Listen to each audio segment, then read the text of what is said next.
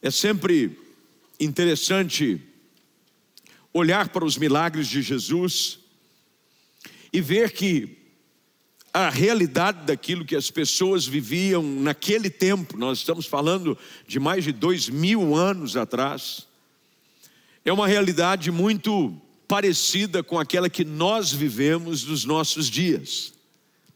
Não, eu não estou falando sobre você ter melhora em qualidade de vida, até porque a expectativa de vida tem aumentado com o passar dos anos. A expectativa de vida na Palestina nessa época era 40 anos de idade. Eu não estou falando desse tipo de mudança que ocorreu e situações que eram semelhantes com as nossas. Eu não estou falando também de tecnologia, é óbvio que não havia tecnologia naquela época que nós temos hoje.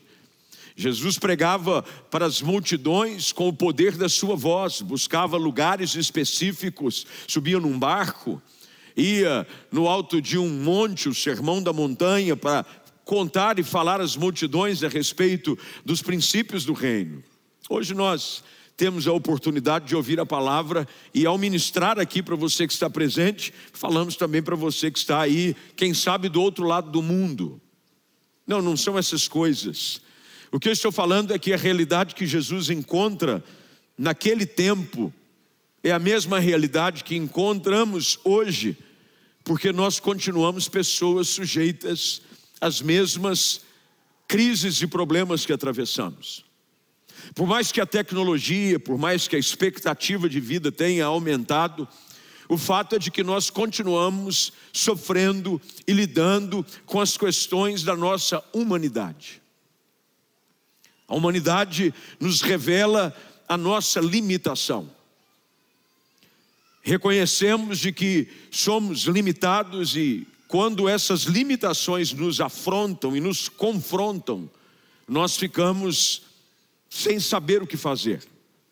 E Jesus, no seu ministério público, é cercado por esse tipo de gente, gente que precisava de ajuda, de socorro, gente que chegava para ouvi-lo porque tinha uma necessidade específica, porque estava passando um problema em casa, porque estava com um filho enfermo, alguém que estava passando uma dificuldade em casa com alguém na sua família, ou o caso daquele centurião que tinha alguém que trabalhava para ele, que estava passando por uma enfermidade, quase à beira da morte. E o fato é que essa realidade, ela continua presente nos nossos dias. Se nós hoje pudéssemos te dar a oportunidade de expor qual é a sua necessidade, você vai ficar surpreso ao perceber de que ela não é muito diferente da realidade que Jesus encontrava com essas multidões. Multidões o cercavam de todos os lados, com muitas e variadas situações.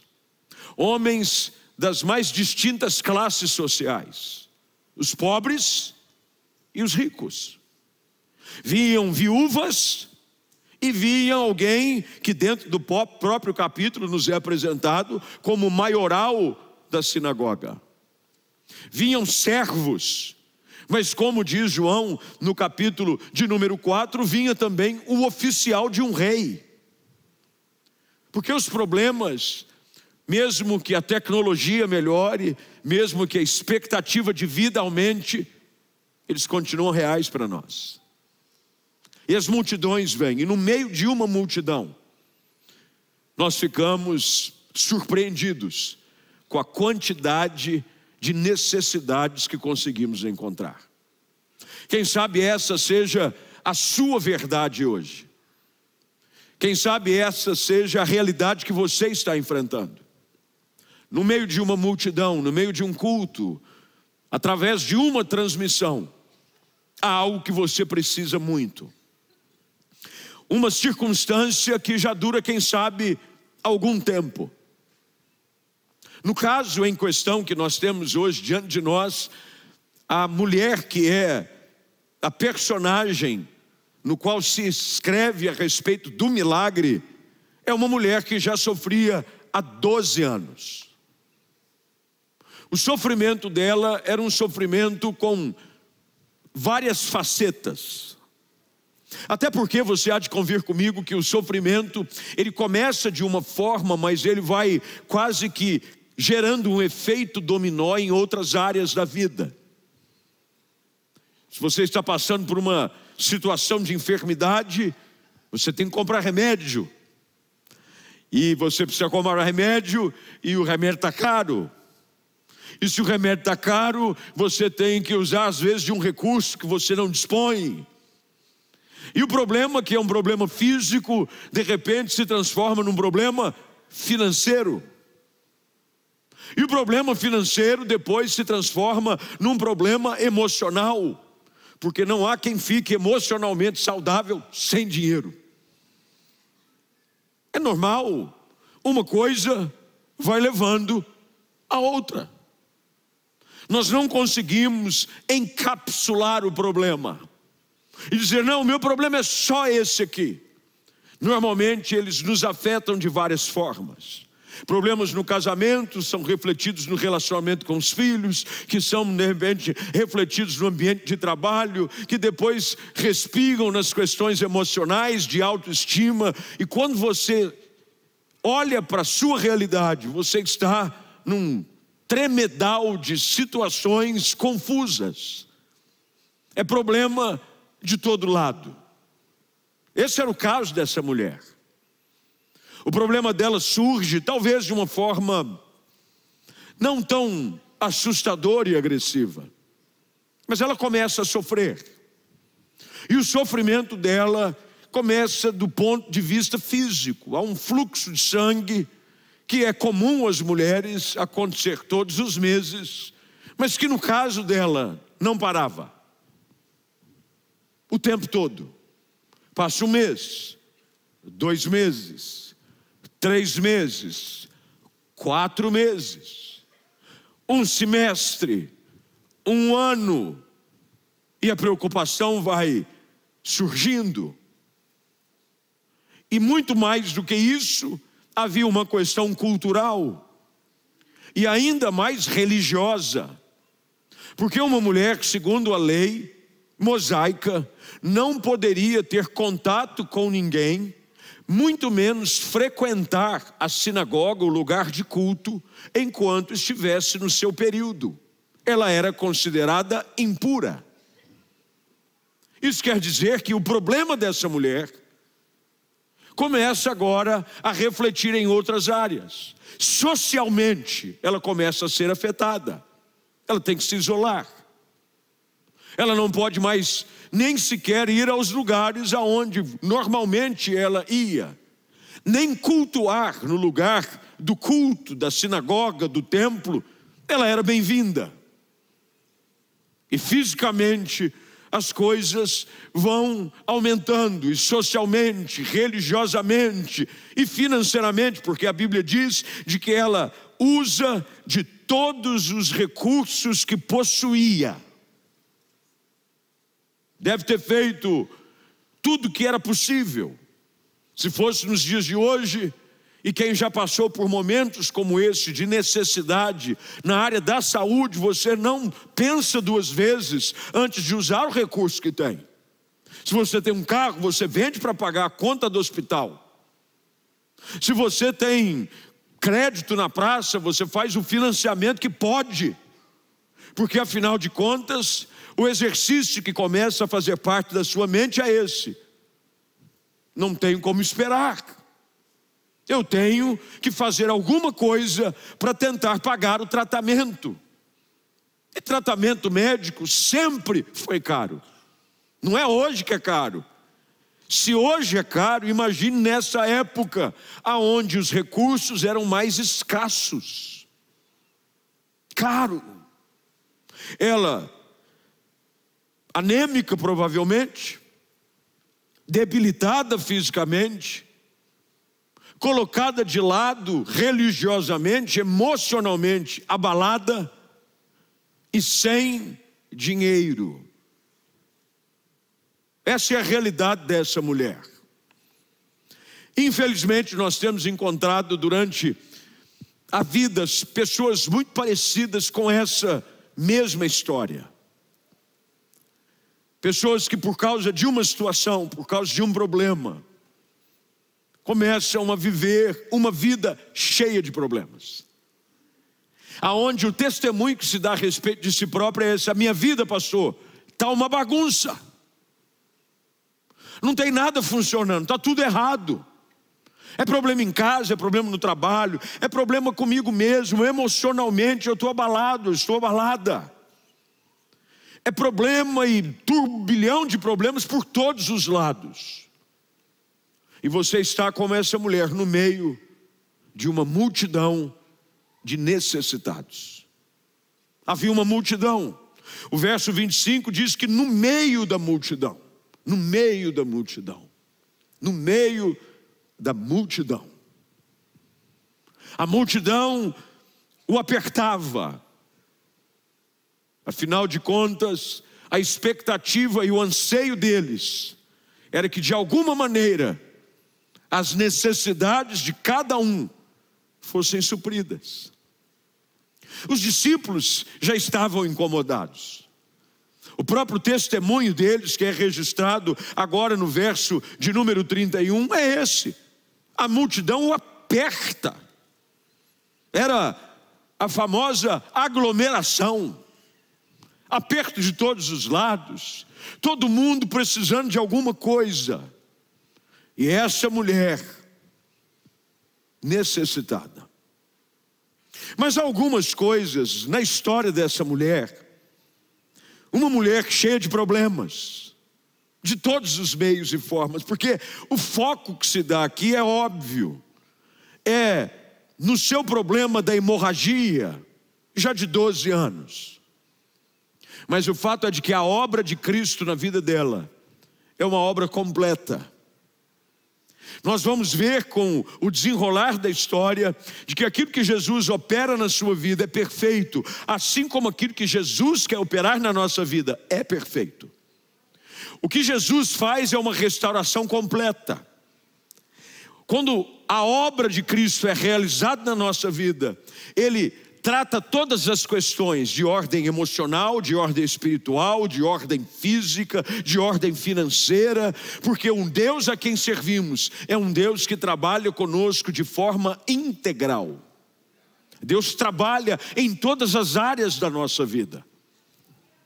O projeto de Deus para nós é uma restauração plena, total, radical para nossa história. Mas o que me chama a atenção na vida dessa mulher é um detalhe que faz a diferença nesse processo de mudança que Deus quer operar na nossa vida. É a sua persistência. Se há algo que nós conseguimos identificar facilmente ao olhar para a história dessa mulher, é de que ela era uma mulher determinada. Ela não se prostra mesmo diante de um cenário mais desfavorável. Ela olhava e por mais que ela tentava, a coisa só piorava, é o que o texto diz.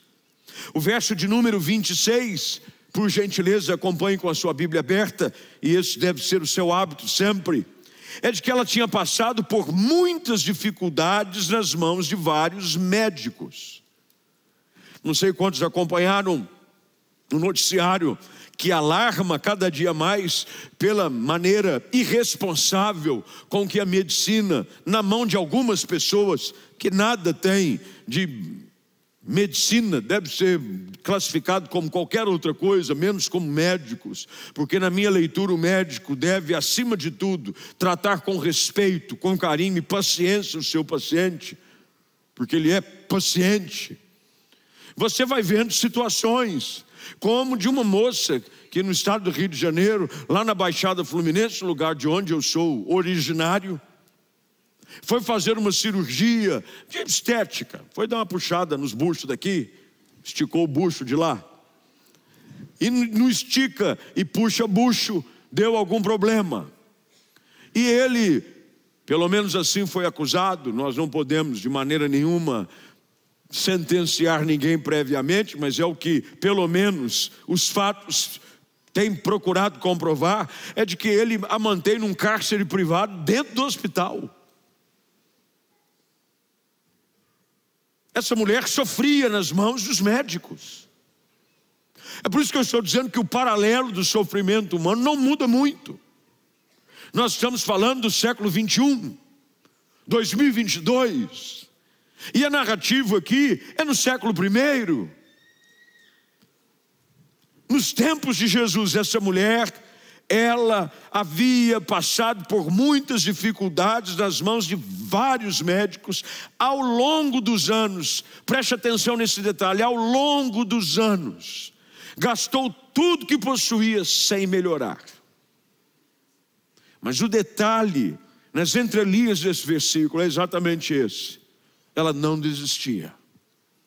Enquanto ela encontrava forças ou recursos para procurar mudar, pelo menos segundo aquilo que ela julgava ser o necessário, ela era incansável. Nós precisamos ser incansáveis na direção de uma virada na nossa vida. Nós precisamos ser incansáveis em busca de um milagre. Nós precisamos ser incansáveis na busca de uma transformação radical do nosso casamento, da vida dos nossos filhos, da nossa família, da nossa própria vida. Nós precisamos ser determinados e incansáveis. Uma persistência autêntica que não se curva, mesmo diante das portas que se fecham, em meio às muitas tentativas de melhora. Essa é a história dessa mulher. Portas se fecham, passa na mão de vários médicos especialistas. Se fossem nos dias de hoje, todos os hospitais mais renomados do Brasil, de Albert Einstein a Sírio-Libanês, os especialistas formados nas universidades mais capazes e competentes do mundo, Cambridge, Oxford, Harvard, ela passou, um dizia, não tem jeito. Outro dizia, vou tentar um tratamento, mas não posso garantir. Saiu um medicamento novo, mas não há nada ainda comprovado. Mas essa mulher mostra que há dentro dela uma busca incessante, incansável, por uma transformação da sua história. Você precisa aprender com a história dessa mulher, de que quando você se rende, já não há mais expectativa e esperança de mudança. O maior inimigo da transformação na nossa história não são os problemas, é quando nós desistimos, é quando nós jogamos tudo para o alto, é quando nós chegamos à conclusão de que não há mais nada o que fazer. Essa mulher incansavelmente insiste e querido, aprenda algo nessa noite, por favor. A nossa persistência sempre vai encontrar algum tipo de resistência. Afinal de contas, a nossa batalha, a nossa luta por transformação não é contra situações do físico, da medicina. A nossa batalha é contra um inimigo real que não quer ver a nossa vida transformada. Ele tem um nome, ele é apresentado na palavra, ele é o assassino, ele é aquele que é contra nós, e ele vai colocar resistências para tentar nos fazer desanimar e desistir. Mas essa mulher, ela insiste, ela é incansável mesmo sem forças, porque o problema dela não era um problema de poucos dias, o problema dela era um problema de 12 anos. Às vezes você está aí com um probleminha, um probleminha, que você está enfrentando ele há alguns meses, e você já está com o seu, ó, o seu copo já está transbordando, não aguento mais. Ah, eu não aguento mais. Essa mulher, 12 anos. Mas de alguma forma, mesmo com seu corpo debilitado, mesmo com uma hemorragia que não parava nunca, ela continua acreditando. Que tipo de fé é essa? Que tipo de fé é essa que libera o poder de Deus? Porque o detalhe na história é que o diálogo desta mulher com Jesus só acontece depois da cura. Ao contrário de todos os outros milagres, onde Jesus fala com alguém, é quando Jesus dirige a palavra com alguém, quando há um pedido específico de alguém a Jesus por uma outra pessoa, esta mulher não. O diálogo dela acontece apenas após o seu milagre. O que chama atenção nessa história é de que o próprio Jesus reconhece que dele saiu poder. Que tipo de fé é essa que libera o poder de Deus sobre nós? Que tipo de fé é essa? De que não é recheada de palavras e discursos, mas de um sentimento real de que você se aproxima crendo, mesmo sem falar muito, sem ter as palavras corretas. Como uma vez uma pessoa disse para mim, pastor, eu tenho tantas dificuldades, mas nem orar eu sei. Como se tivesse oração certa e errada. Eu disse para ele na ocasião: fale do jeito que você sabe, e se você não souber falar, creia que Deus conhece o seu coração. Que tipo de fé é essa? Primeiro, é uma fé que é alimentada pelo fato de ela saber quem Jesus é. Quando olhamos para a história, já agora no verso de número 26, melhor, 27, há um detalhe aqui que muda a realidade no coração de qualquer pessoa. O texto diz: ela ouviu falar de Jesus. A nossa atitude, o nosso sentimento, ele é alimentado quando nós sabemos quem Jesus é. Quando eu sei quem Jesus é, e eu preciso ter uma ideia clara sobre quem é Jesus mais do que uma figura histórica, porque ele o é também, ele divide a história entre antes e depois, mas mais do que isso, a revelação que é dada através da boca de Pedro, ali em Cesareia de Filipe, quando as pessoas estão dizendo a respeito de quem ele poderia ser. Uns diziam que era Elias, outros diziam que ele era João Batista, e Jesus pergunta aos discípulos: E vós? Quem dizeis que eu sou? E a revelação reconhecida pelo Senhor Jesus, vinda da parte do Espírito Santo, é exatamente essa. Quando Pedro se torna o porta-voz dessa verdade que não pode ser confundida. Tu és o Cristo, o Filho do Deus vivo. Tu és o Messias, tu és o ungido, tu és aquele que tem todo o poder, tu és aquele que criou todas as coisas. A respeito daquele que Paulo escreve aos Colossenses, dizendo de que através dele todas as coisas foram feitas e sem ele nada do que foi feito se fez. Quando eu conheço esse Jesus, quando eu ouço falar desse Jesus, alimenta a minha esperança. Essa mulher ouve falar de Jesus. Ela ouve falar do que ele fez, dos seus milagres, do seu toque transformador. Ela ouve falar. E é por isso que nós, no meio das nossas crises e problemas, precisamos ter cuidado para não sermos inundados apenas por notícias desanimadoras. É muito comum no meio das nossas crises, sejam elas financeiras, emocionais, físicas, espirituais, não termos mais ouvidos para coisas boas. Mas essa mulher encontra espaço no seu coração para o depositar através das boas notícias vindas e apresentadas através de um homem chamado Jesus, para gerar esperança no seu coração. Eu preciso ouvir de Jesus. O que o mundo precisa que seja anunciado é sobre Jesus. Jesus é a esperança do mundo. Jesus é aquele que muda a realidade. Quanto mais você falar de Jesus, mais as, as pessoas estarão cheias de esperança. Cristo em vós, Paulo escreve, é a esperança da glória.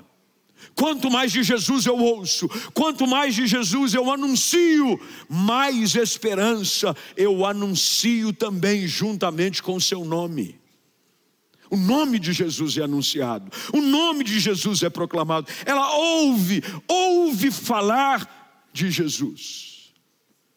E por ela ter ouvido falar de Jesus, olha o detalhe do texto, por gentileza, no verso 27. Ela aproximou-se. É impossível você se aproximar de alguém que você não sabe quem é, que você não sabe que existe que você não sabe que é real. Eu me aproximo de alguém que eu sei que é verdadeiro. Depois que ela ouve falar de Jesus, ela se aproxima. Meus queridos, é bom ouvir falar de Jesus, mas o milagre só começa a acontecer quando nós nos aproximamos dele andar longe de Jesus, ouvi-lo de distância, saber que ele existe, saber que ele é o Filho de Deus, são informações importantes. Nutrem o nosso coração, alimentam a nossa esperança, mas isso tem que produzir na nossa vida uma atitude. Eu tenho que me aproximar de Jesus. Nada vai mudar enquanto você estiver distante de Jesus. Ela se aproxima. E quanto mais próximos de Jesus nós estamos, mais próximo da vida nós nos encontramos. Tanto é que ela diz: Eu vou me aproximar e tocar no seu manto, no meio da multidão. Ela se aproxima. O convite hoje do Senhor é a você que está cansado, ferido, abatido, necessitado, frustrado, machucado, sofrendo há muito tempo, sofrendo com as suas hemorragias. Hemorragias não físicas, mas emocionais, espirituais. Você está sangrando aos poucos. E nós não precisamos ser nenhum douto para saber de que quanto mais sangue você perde, mais próximo da morte você se encontra. Já ouviram aquelas campanhas que são frequentes e corriqueiras sobre doação de sangue? Doe sangue, sangue é vida. É por isso que quando Jesus derrama o seu sangue, Ele está derramando sobre nós nova vida. Nós vamos sangrando aos poucos, e aos poucos a vida vai escapando. Pessoas que tinham esperança num relacionamento na família, com os filhos, num relacionamento com Deus, num ministério, num chamado, mas vão sangrando. E deixa eu te dizer algo: não importa o tamanho do sangramento, se você não estancá-lo, você morrerá aos poucos. No meio dessa hemorragia, ela se aproxima dele. A única esperança para nós é nos aproximarmos daquele que tem o poder de mudar a nossa história. Ela se aproxima, e ao se aproximar, ela vai com uma ideia fixa na sua mente: eu vou tocar no seu manto. Algumas versões, como a mais tradicional que nós conhecemos e usamos também de forma corriqueira, que é a revista atualizada, diz que a expressão é tocar nas suas vestes. A questão aqui, e eu sei que algumas pessoas são adeptas desse sincretismo, em que objetos e coisas são pontos de contato, mas o fato em questão aqui não está na veste de Jesus. Eu já ouvi pessoas dizendo assim: é por isso que os soldados, quando Jesus foi crucificado, lançaram sorte sobre as suas vestes, porque queriam ter acesso ao manto que curava. Viajou na maionese, tem nada a ver. Muito provavelmente os historiadores, eles afirmam isso quase que de forma categórica, de que a disputa sobre as vestes de Jesus se deu porque eram vestes feitas de altíssima qualidade e de alto preço. Porque ninguém vai disputar no dardo, na sorte, no dado e na sorte, coisas sem valor. Ali, até porque eles não o viam como Messias. Os soldados que o crucificaram, o crucificaram, inclusive debochando, não viam nele nenhum poder, lançaram sorte sobre as suas vestes, muito possivelmente porque elas tinham valor econômico, eram coisa fina. Quando essa mulher decide se aproximar e tocar no manto, há um princípio aqui que nós precisamos entender.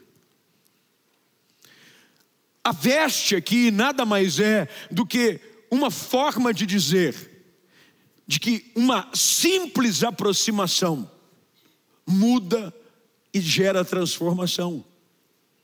Não é a veste. Não pense você que havia aqui algum superpoder na veste de Jesus. Era como se fosse a capa do Batman, de que ele chegava e era a prova de bala. Não, não era veste. O símbolo aqui, ela diz: se eu chegar um pouquinho perto, até porque os mantos, eles, quando caminhavam, eram mais soltos, eram mais fáceis, ela não queria chamar atenção, e muitos estudiosos afirmam de que ela, reconhecendo a sua impureza, não queria fazer-se perceber. É por isso que ela vai e toca, eu vou tocar só no manto mas há um desejo claro no coração dessa mulher: se aproximar de Jesus.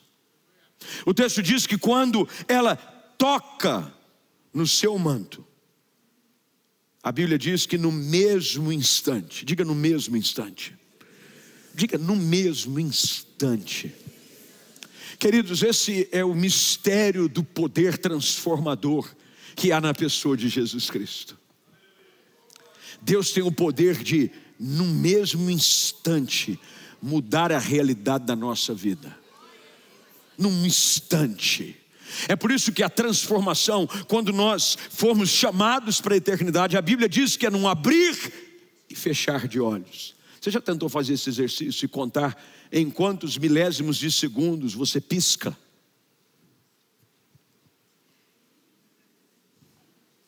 O que nós precisamos entender aqui é que o poder de Deus não segue regras, não segue tempo, não segue ordem, mas Deus tem o poder de que aqueles que incansavelmente buscam uma mudança na sua vida pelo poder que há no nome de Jesus, num instante serem impactados pelo seu poder e pela sua glória. A Bíblia diz que ela, no mesmo instante, se sentiu no corpo curada da sua enfermidade. Queridos, o poder de Deus é algo sensitivo. Quando Deus ministra na nossa vida, nós sentimos o seu poder. É por isso que a palavra de Deus diz que o Espírito testifica com o nosso espírito que somos salvos. Não é uma coisa assim alheia. Eu sinto o poder de Deus. O poder de Deus é revelado na nossa vida, o peso é tirado. Quando Jesus disse que Ele tira a sobrecarga colocada sobre o pecado e sobre a acusação, é algo que, se você já teve essa experiência, talvez possa dar o seu próprio testemunho um dia, ao dizer: Eu me lembro o dia que eu entrei pela primeira vez pelas portas de uma igreja, o dia pela primeira vez que eu ouvi o Evangelho, eu estava preso nas minhas cadeias, preso em meio aos meus pecados, mas eu ouvi ouvi falar do amor de Deus e Jesus mudou a minha história. Eu entrei morto, ferido, destroçado e saí do culto transformado. Tomado de tristeza, de amargura, eu cheguei mas eu saí com esperança no meu coração, com um sorriso no meu rosto, porque Jesus tem esse poder de transformar a nossa história num instante. Num instante. Uma noite de domingo que pode ser até aqui uma noite difícil para você. Num instante, Jesus transforma esse dia. Que dia que é hoje? 24? 24 de julho. No melhor dia da sua vida até aqui. Essa mulher estava contando o seu sofrimento. Doze anos, doze anos, doze anos. Meu Deus, quanto tempo! Meu Deus, quanto tempo! Meu Deus, quanto tempo! Quando de repente, um toque de fé libera poder. O verso de número 30 diz que Jesus percebe. Meus irmãos, Jesus percebe quando um necessitado se aproxima dele confessando a necessidade que tem de ser transformado pelo seu poder. Isso quer dizer que ninguém passa desapercebido. Todos aqueles que se aproximam de Cristo, crendo, cheios de esperança, são percebidos por Ele. Os discípulos não entendiam isso porque achavam que todo mundo estava agindo da mesma forma. E é interessante que no meio de uma multidão as reações são as mais variadas possíveis. No meio de uma multidão tem pessoas sedentas, mas tem pessoas desinteressadas. Tem pessoas cheias de fé, tem pessoas céticas. Tem pessoas incansáveis contra essa mulher, mas infelizmente há pessoas que já decidiram jogar tudo para o alto. E Jesus agora faz questão de fazer referência e de que alguém o tocou de uma forma diferente.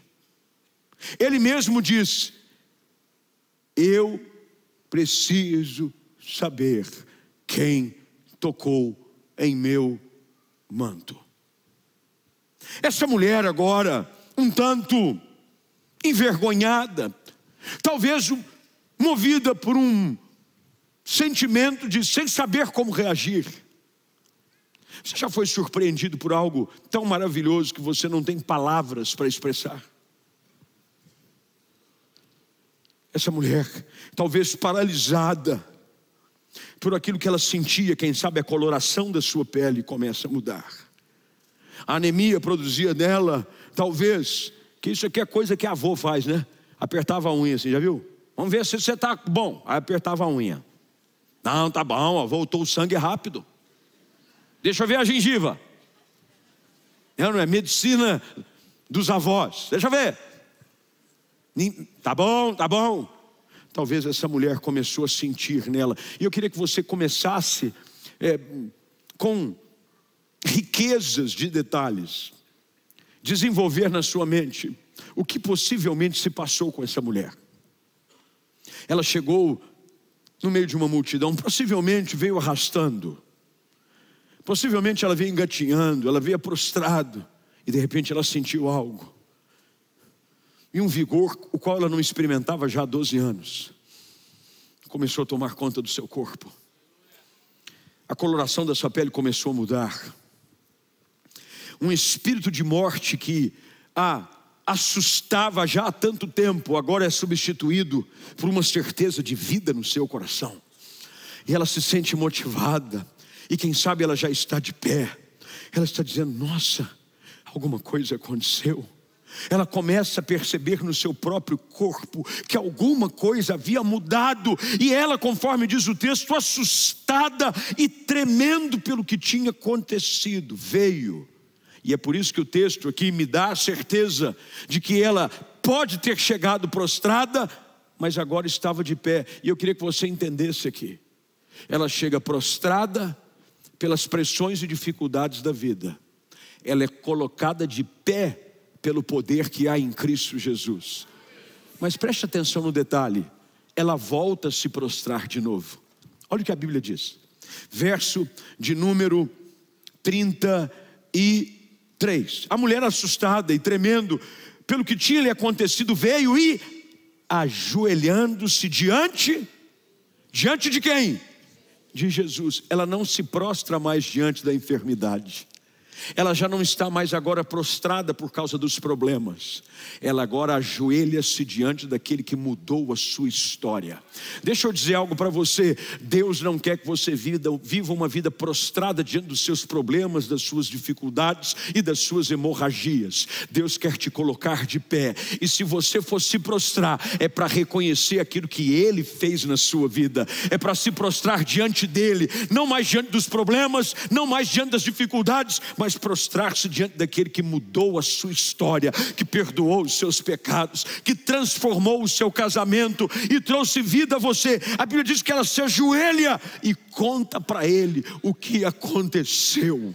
Ela dizia: Agora eu tenho um testemunho para contar. Meus queridos irmãos e irmãs, você aqui em casa o que Deus quer que você experimente. Não é apenas uma história de dificuldade, porque todos nós a temos em um ponto ou outro, mas o que Deus quer te dar é um testemunho poderoso para contar de que um dia você estava prostrado, ferido, amargurado, somando problemas de todos os lados, mas Jesus liberou poder transformador sobre a sua vida, perdoou os seus pecados, sarou as suas feridas e te deu nova vida. Depois que ela conta o seu testemunho, Jesus diz para ela: Filha, filha, filha, como Deus deseja esse tipo de relacionamento. Ela entra como uma mulher imunda e sai como filha. Ah, isso é maravilhoso. Alguém condenado pela lei da religião, alguém machucado pelos sofrimentos da vida, não desejado e sem esperança nenhuma, agora é reconhecida por Jesus como filha. E ela que chega atormentada, triste, abatida, sai diante da palavra do Senhor, dizendo: vá em paz, o seu sofrimento acabou. Jesus tem o poder de acabar com o seu sofrimento. Enquanto você não tiver um encontro com Ele, não há fim para o seu sofrimento. Muito mais do que o sofrimento no presente, pior é o sofrimento da eternidade. Mas Jesus tem o poder, não só de tirar o peso do pecado que lhe faz sofrer e sangrar aos poucos, aqui no presente, mas também garantir para você uma vida eterna sem sofrimento no porvir. Porque se você for até Ele, se prepare para viver uma linda e transformadora história na sua vida. Você pode dizer amém para isso? Vamos ficar de pé, por gentileza. Vamos ficar de pé. Eu quero orar com você. Eu queria que você, por gentileza, fechasse os seus olhos e curvasse sua cabeça. E pediria que você não saísse às vezes nós ficamos tão preocupados com outras coisas do lado de fora. Eu sei que a gente, amanhã é segunda, dia útil, muita gente trabalhar. Mas eu queria que você me desse mais uns cinco minutinhos. Para você, quem sabe, pegar aquilo que você ouviu nessa noite e dizer: essa, é, essa é a minha história história de alguém que já tem sofrido há algum tempo com algum tipo de problema. E os problemas foram desencadeando quase que um efeito dominó, pastor. Começou assim, agora é assim, e atingiu minha vida financeira, minha vida emocional, minha família ruiu, pastor. Por causa desse problema eu perdi minha família. E você já tentou de tudo, mas o que eu quero dizer é que o simples fato de você estar aqui já te coloca na galeria dos incansáveis porque Deus está vendo que você está aqui à procura de algo, e uma palavra nessa noite muda a sua história.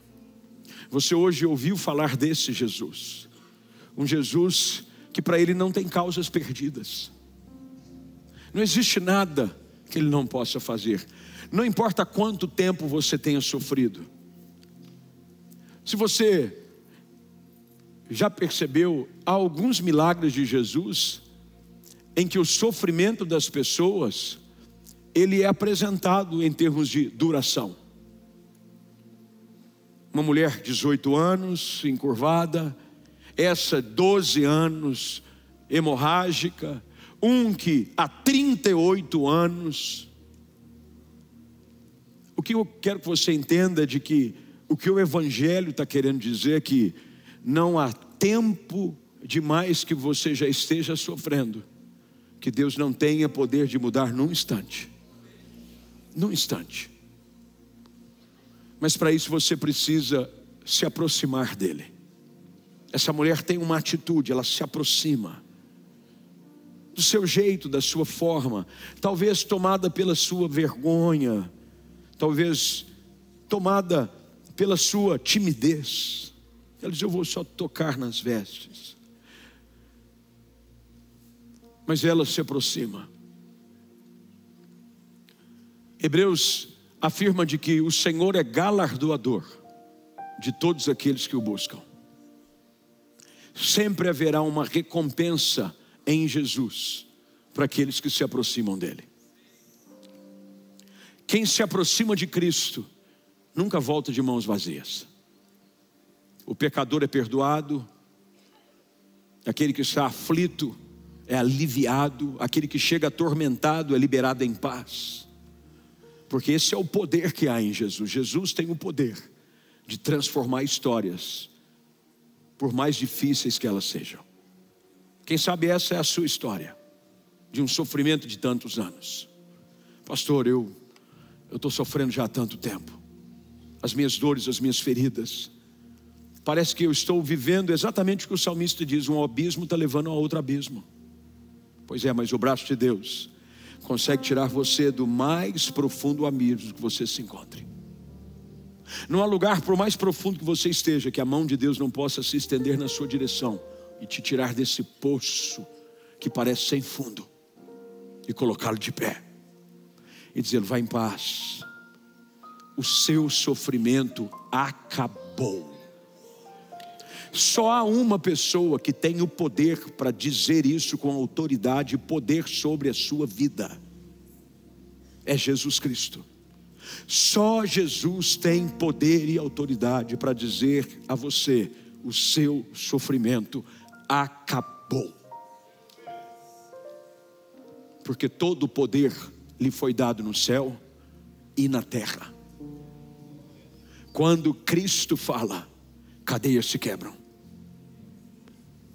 Quando a voz de muitas águas é liberada sobre a sua vida, o sofrimento cessa, o inimigo bate em retirada porque diante da autoridade do nome de Jesus, todo joelho se prostra. Por isso, hoje à noite eu quero orar com você. Você que chegou aqui precisa de um milagre. Você precisa de um toque de Deus na sua vida. Você precisa, mesmo diante de uma história de dor e sofrimento e de perdas, de que algo inexplicável aconteça. Deixa eu te dizer, você está no lugar certo. Se há um lugar e um ambiente favorável para que a sua história seja transformada, é esse aqui. É essa transmissão online. Esse é o ambiente perfeito aonde Deus te chama hoje para mudar a sua realidade. E se você crê nisso, eu quero convidar você hoje à noite a se aproximar do seu trono de graça. Como Hebreus diz que nós devemos nos aproximar confiadamente ao seu trono de graça, para pedir socorro em ocasião oportuna. Essa é a ocasião oportuna, onde a gente se aproxima e diz: Senhor, eu creio que pela tua graça, pelo teu poder, pela autoridade do teu nome, Jesus Cristo, o meu sofrimento acaba hoje. Se você é essa pessoa, eu queria que você saísse do seu lugar. Você vai vir aqui na frente. Mas é já, não espera ninguém não, é você. Já. Quem sabe é um casal que precisa vir de mãos dadas aqui. Você precisa pegar na mão da sua esposa, você pegar na mão do seu marido. Nós vamos lá para frente, porque quem sabe seu casamento está por um fio, a esperança da família de vocês está naufragando. Você já tentou de tudo, você já usou dos recursos que você tinha e até os que você não tinha, mas hoje Deus te trouxe aqui para ouvir falar deste Jesus, que tem poder de mudar realidades, de perdoar pecados os religiosos da época não entendiam. Porque enquanto Jesus curava enfermidades, isso os incomodava, mas eles toleravam até certo ponto.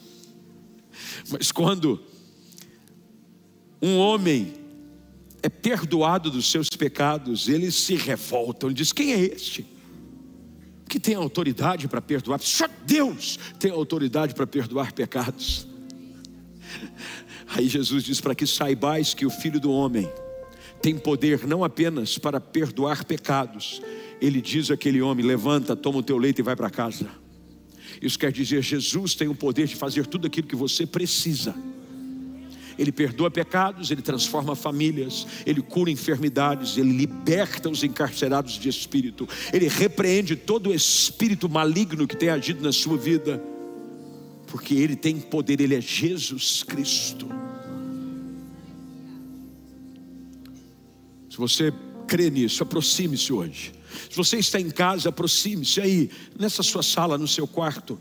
Você pode se aproximar de Jesus, não simples atos de se ajoelhar diante dele e dizer: Eu reconheço que tu és o Deus Todo-Poderoso. Eu reconheço que tu tens o poder para mudar minha história, para perdoar os meus pecados.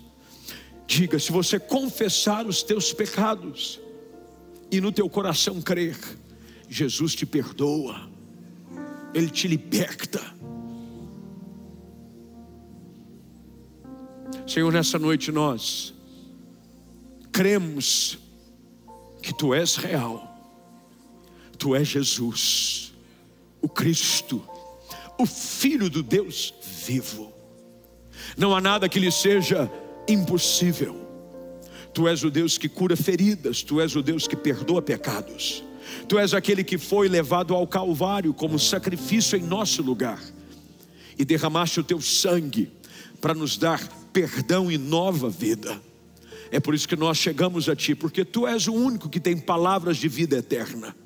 E ao nos aproximar diante do Teu trono de graça, nós pedimos, Senhor, estenda a Tua mão, libera poder sobre nós. Senhor, pela autoridade do teu nome, cessa com o sofrimento na vida dessas pessoas. Alguns produzidos pelo pecado, outros pela enfermidade, outras por escolhas insensatas. Senhor, não importa qual seja a razão, a raiz desse problema, arranca hoje pela autoridade do teu nome aqueles que estão debaixo da condenação do pecado, que haja confissão do pecado, abandono do pecado e que haja libertação e salvação. Aqueles que porventura encontram-se, Senhor, debaixo de alguma enfermidade, nós cremos naquilo que a tua palavra diz. O Senhor levou sobre si as nossas enfermidades. Pelas tuas pisaduras nós já fomos sarados, nós cremos hoje. E nós liberamos essa palavra de cura sobre essas pessoas, sejam elas de ordem física ou emocional, na autoridade do nome de Jesus, nós declaramos que o teu poder é derramado neste lugar. Senhor, faz a tua obra, realiza os teus milagres, opera maravilhas, e que nós saiamos daqui, debaixo desta palavra que essa mulher ouviu, saímos em paz sobre uma declaração que sai da tua boca, afirmando que o seu, o nosso sofrimento acabou. Em nome de Jesus Cristo. E se você crê, diga glória a Deus. Se você crê, fique de pé, exalte o nome do Senhor e pela fé, pela fé, pela fé, Eu quero que você, eu quero que você hoje à noite, num ato de fé, você receba sobre a sua vida essa mesma palavra que foi liberada sobre essa mulher dois mil anos atrás. Porque lembra daquilo que eu falei? Muitas coisas mudaram, a tecnologia mudou, a expectativa de mudou. Mas duas coisas aqui não mudaram: os problemas dos homens, mas também o poder de Deus. Ele é o mesmo ontem, ele é o mesmo hoje, e ele o será para sempre. O mesmo Jesus que encontrou aquela mulher no meio de uma multidão, encontra você aqui hoje à noite, e ele libera sobre a sua vida: o seu sofrimento acabou. Então eu quero que você pegue essa palavra, põe a mão sobre o seu coração e declare sobre a sua vida essa palavra de Jesus. Diga: O meu sofrimento acabou. Diga: O meu sofrimento acabou.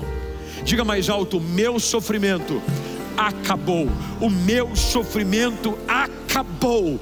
No nome de Jesus. Amém e amém. Que Deus te abençoe.